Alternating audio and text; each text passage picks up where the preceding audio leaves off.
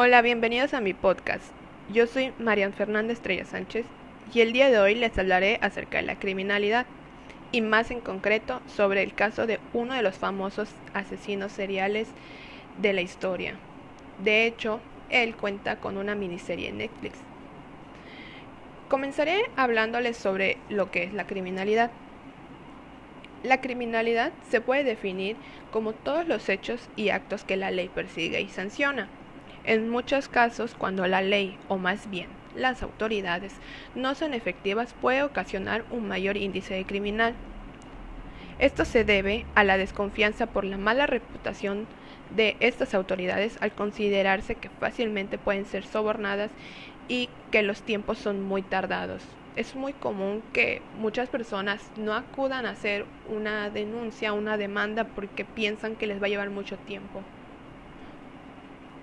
Algunos factores del delito son el sexo, es decir, si eres hombre o mujer, ya que cada grupo cuenta con, con ciertos delitos a los que, que tiende a cometer más. Otro factor es la edad. Los jóvenes empiezan por delitos menores como el robo o, o, consumo de sustancias ilícitas, que de hecho si estas conductas no se corrigen a tiempo, pues van a ocasionar que más adelante él se vuelva un delincuente en potencial. Otro factor es la economía. Muchas personas de bajos recursos recurren a la delincuencia para obtener lo que quieren más fácil y rápido. Otro factor es el nivel educacional.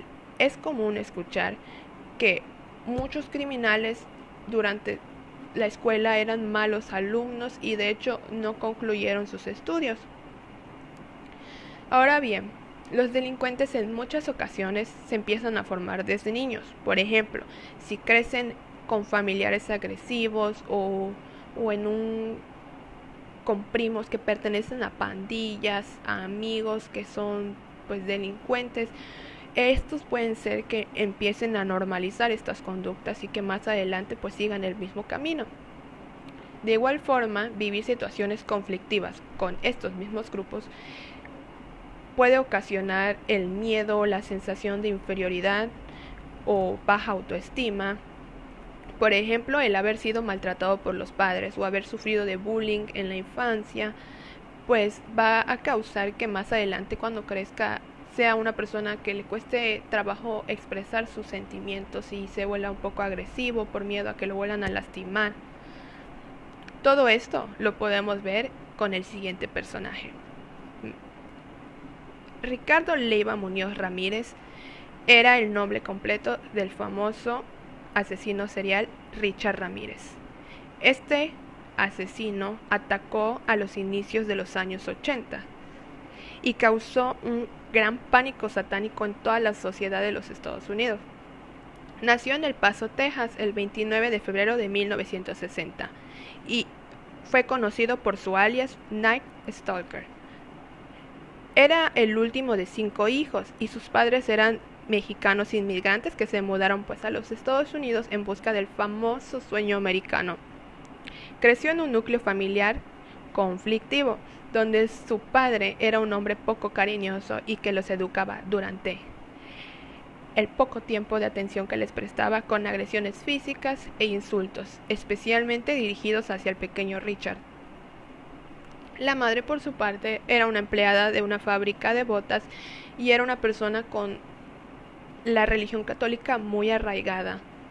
Sus cuatro hermanos mayores nacieron con problemas de salud debido a la, a la, radiación de experimentos que se estaban llevando a cabo en esos tiempos en Nuevo México y a los químicos con los que la madre tenía que estar en contacto por su trabajo. Por esto, durante los últimos meses de gestación del embarazo, decidió dejar de trabajar y cuando dio a luz pues Richard fue un niño sano. A los dos años de edad sufrió su primer accidente. Este fue un golpe, en la, un golpe fuerte en la cabeza que casi lo mata y nuevamente a los cinco años, mientras jugaba en los columpios, cayó y se azotó y este azotó contra su cabeza, nuevamente causándole daños. Así como muchos otros casos de asesinos seriales, se dice que estos golpes pudieron haber causado una distorsión en la química de su cerebro. Esto ocasionó que quizá pudiera percibir su entorno diferente. Desde muy niño hasta adulto nunca fue un buen alumno, ni tenía la capacidad para socializar, era retraído y no tenía amigos. Esto lo llevó a aislarse e interesarse por cosas diferentes a todos los demás niños de su edad, por ejemplo, el satanismo. Su madre lo obligaba a ir a catecismo, pero a él nunca le interesó esto, nunca se sintió identificado con la religión católica. Por tanto, en sus momentos libres se dedicaba a leer y estudiar sobre la religión satánica. Fue el mismo Richard que confesó haber hecho un tipo de pacto satánico y también era fan de, bandas de rock como ACDC. De hecho, durante uno de sus crímenes, la víctima sobreviviente dijo que llevaba una gorra de esta banda. Uno de los factores más destacados de la formación criminal y que quizás sea el principal que causó pues las conductas criminales de Richard fue a los nueve años de edad donde comenzó a robar, matar animales y consumir drogas, en especial la marihuana.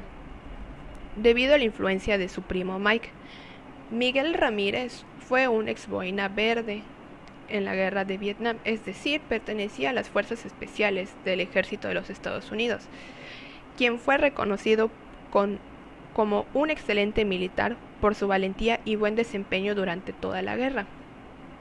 Sin embargo, era un violador y asesino, que aprovechó de su poder para abusar y matar mujeres vietnamitas. Entonces, cuando regresó a los Estados Unidos, pues se encontró con su primo Richard, que aún tenía 8, 10 años de edad, más o menos, y pues en esta edad sabemos que los niños todavía están formando su carácter y personalidad.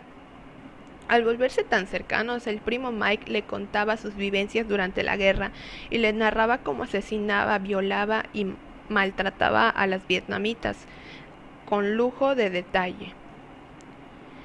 En muchas ocasiones también le llegó a mostrar fotografías de estos actos tan explícitos y este hecho causó que la percepción de Richard sobre la sexualidad sea que esté, esté vinculada a la violación y agresividad. A los 13 años de edad, Richard se encontraba en la casa de Mike bebiendo cerveza y platicando. En eso, la esposa de Mike llegó a casa y empezó a reclamarle a este.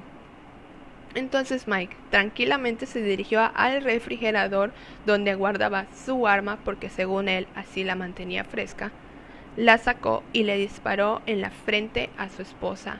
Es todo esto ante los ojos de Richard, causándole la muerte instantánea a la mujer.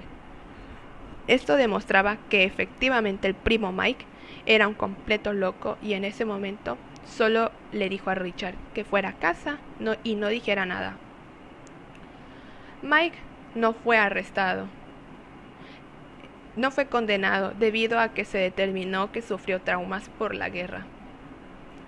Richard continuó su vida y todavía estando en Texas comenzó a trabajar en un hotel y es ahí donde comenzó su inquietud por el abuso sexual ya que un día se escondió en una de las recámaras del hotel donde se hospedaba una mujer y su esposo. La mujer se estaba cambiando sola en la habitación y Richard atacó pero su esposo se pero y Richard atacó, pero su esposo volvió a tiempo para detenerlo y fue brutalmente golpeado y pues obviamente Richard huyó. Esto no fue avisado a las autoridades ya que las víctimas no acudieron a denunciar por motivos que se desconocen. Después se mudó a California, en donde empezó a consumir cocaína, aparte de la marihuana y otras drogas peores. Y pues en ese entonces la cocaína era bastante cara y esto lo obligó a a cometer delitos de robo más seguidos. Un caso relativamente nuevo que se le atribuyó apenas en 2009 fue la violación y asesinato de una niña de 9 años en Los Ángeles, California. Pero el primer caso que se le conoce y adjudicó es el de una viejita de 79 años de edad a quien violó y asesinó después. Fue difícil seguirle el paso, debido a que se tomaba recesos de hasta un año o en ocasiones mataba con diferencia de dos horas. Era un criminal impredecible, ya que no discriminaba ni por sexo, edad, clase social, solo parecía que era una necesidad hacerlo. Quizá como muchos otros asesinos para sentirse con poder y muy rara vez dejaba pistas o huellas con las que lo pudiera identificar y, por lo mismo no contaba con un récord criminal. Normalmente atacaba de noche, cuando sus víctimas estaban dormidas y vulnerables, para no tener que luchar tanto. Los tipos de armas que utilizaba iban desde un cuchillo, bates de béisbol, hasta armas que su primo Mike le enseñó a utilizar en su infancia. Al igual que mataba, robaba autos y pertenencias, violaba y en dos ocasiones dejó vivas a sus víctimas. Su modo de operar era muy desorganizado e impulsivo. Salía de casa a buscar a buscar una casa que pudiera ser irrumpida y así pudiera llevar a cabo sus crímenes. Es decir, a veces podía ser que saliera y no encontrara una casa y no matara ese día, pero al día siguiente pues encontraba una casa con la ventana abierta, entraba, robaba, violaba y mataba. Algo interesante en su, en su caso es que atribuía que cometía estos actos para agradarle a Satanás. No que éste lo obligaba a, a cometerlos, sino más bien como una muestra de su amor y devoción hacia él. Y en muchas escenas del crimen dibujó símbolos satánicos para dejar en claro sus creencias. También confesó que creía que este ser también lo cuidaba y protegía por sus actos porque en muchas ocasiones pudo haber sido capturado, pero por diferentes motivos siempre le perdían el rastro. Muestra de esto es que una vez iba conduciendo un auto robado por la carretera y fue detenido por una patrulla de tránsito, quien al verlo le preguntó que si no era el asesino y Richard dijo que no riendo y se echó a correr, dejando pues el coche robado atrás y huyó. También en una ocasión atacó a una de sus víctimas y ésta se defendió, logrando zafarse del forcejeo y tomando una escopeta. Le apuntó, pero al momento de apretar el gatillo el arma no estaba cargada. Esto enfureció enormemente a Ramírez porque no logró el sometimiento que siempre buscaba por parte de sus víctimas. La mató a disparos, después la apuñaló con un cuchillo que tomó de la cocina, la mutiló y le sacó los ojos. Se podría decir que este fue el peor de sus crímenes y evidentemente se muestra que él buscaba el control y poder absoluto de sus víctimas, por eso las atacaba cuando eran vulnerables, aparte de que en el fondo seguía siendo un niño temeroso que le temía le tenía miedo al conflicto y enfrentamiento, por eso siempre buscaba personas ya de mayor edad para que no lucharan tanto.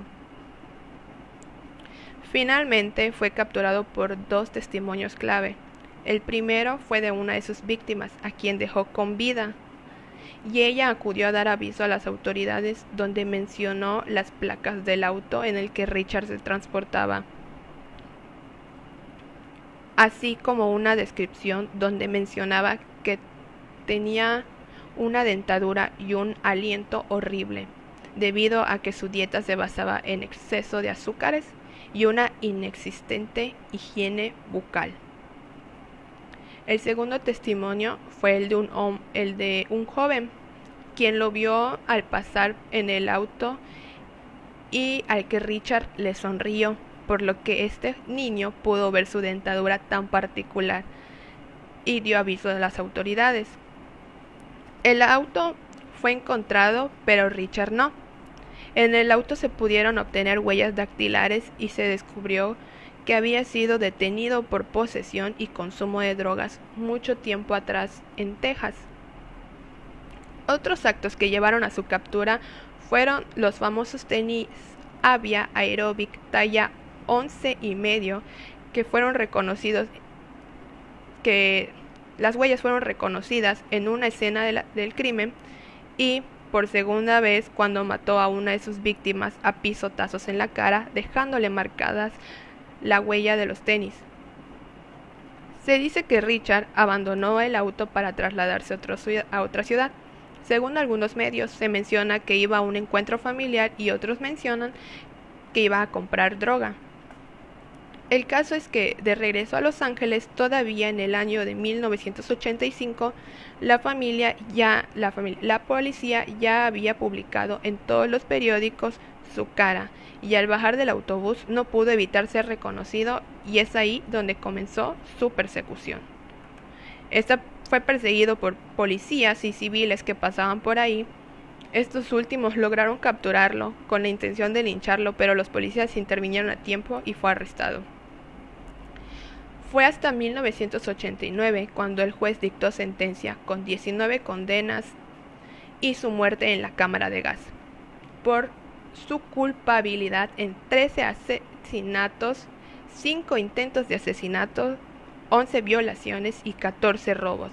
Sin embargo, no murió en la cámara de gas, sino en el hospital el 7 de junio de 2013 a los 53 años debido a un cáncer en el sistema linfático y por hepatitis C. En conclusión, como se puede notar, hay varios factores que denotaron la conducta de, de este famoso asesino serial. Una de ellas es el constante maltrato que vivía por falta de, por, su padre y la falta de atención por parte de este y de su madre, quienes tenían que ir a trabajar.